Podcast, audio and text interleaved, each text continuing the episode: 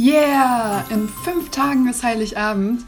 Ich hoffe, ihr seid schon alle mega in Weihnachtsstimmung und freut euch auf die tolle gemeinsame Zeit mit eurer Familie. Ja, Familie. Das ist ja immer so eine Sache. Ich finde immer so 50% ganz cool und 50% super nervig. Irgendjemand haut einfach immer ein Thema raus, was total daneben ist. Ja, und dann, dann sitzt man da mittendrin und kann der Situation kaum entkommen. Also egal, ob es jetzt Corona ist oder sich wieder irgendjemand nach einem Glas Wein zu viel über die Flüchtlingspolitik in Deutschland aufregt. Ja, ihr wisst, was ich meine. Es gibt einfach jedes Jahr saunervige Themen. Wir haben deswegen ein paar von euch gefragt, welche Themen euch so richtig auf den Sack gehen. Ich finde an Weihnachten politische Themen immer sehr schwierig.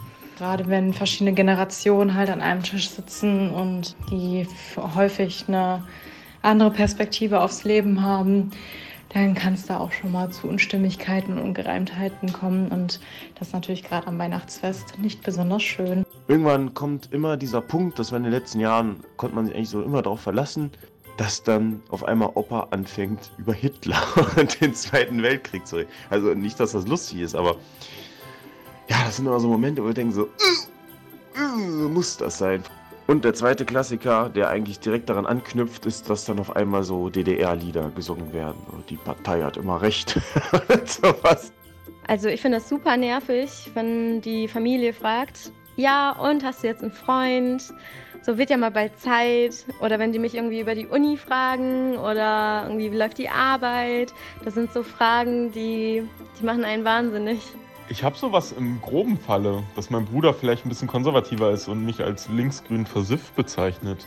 Aber ich denke, dass man da einfach eingestehen muss, dass das jetzt nicht die größte Distanz ist, die man zwischeneinander haben muss und dann einfach das irgendwie gemeinsam durchsteht, auch ein bisschen zum Wohl der Familie, ne? Nervige Themen an Weihnachten sind definitiv die Thermomix-Rezepte meiner Tante, die bis ins kleinste Detail besprochen werden und ich glaube, ich kann das Eierlikör-Rezept mittlerweile auswendig. Und es wird auch genau analysiert, warum der MSV immer noch in der dritten Liga spielt und welche Spieler ähm, vielleicht nach der Winterpause mehr Einsatz zeigen sollten. Also mich nervt es an Weihnachten total, wenn das Thema Fußball auf den Tisch kommt, denn ich bin Schalke-Fan. Da sieht es im Moment sowieso nicht so rosig aus. Mein Bruder ist Dortmund-Fan und dementsprechend gerät man dann doch schon mal aneinander. Gesprächsthemen, die mich an Weihnachten wirklich nerven, sind über die Familienplanung. Da heißt es, wann bringst du endlich einen Mann mit? Wie sieht's mit Kindern aus? Du bist ja auch nicht jünger. Ähm, das nervt mich auf jeden Fall sehr. Oh Mann, ey, das geht echt alles mega nervig. Ich glaube, wir können das ganz gut in Kategorien zusammenfassen. Also, Themen, die an Weihnachten nerven.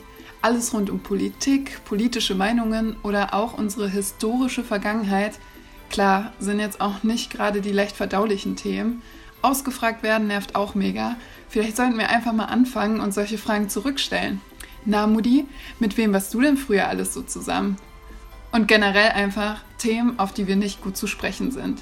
Wer hat schon Bock, über den Fastabstieg seiner Lieblingsmannschaft zu reden? Naja, auf jeden Fall schön zu wissen, dass andere Familien genauso nervig sind wie die eigene. In diesem Sinne ein frohes Fest und eine schöne Weihnachtszeit. Campus FM klingt anders.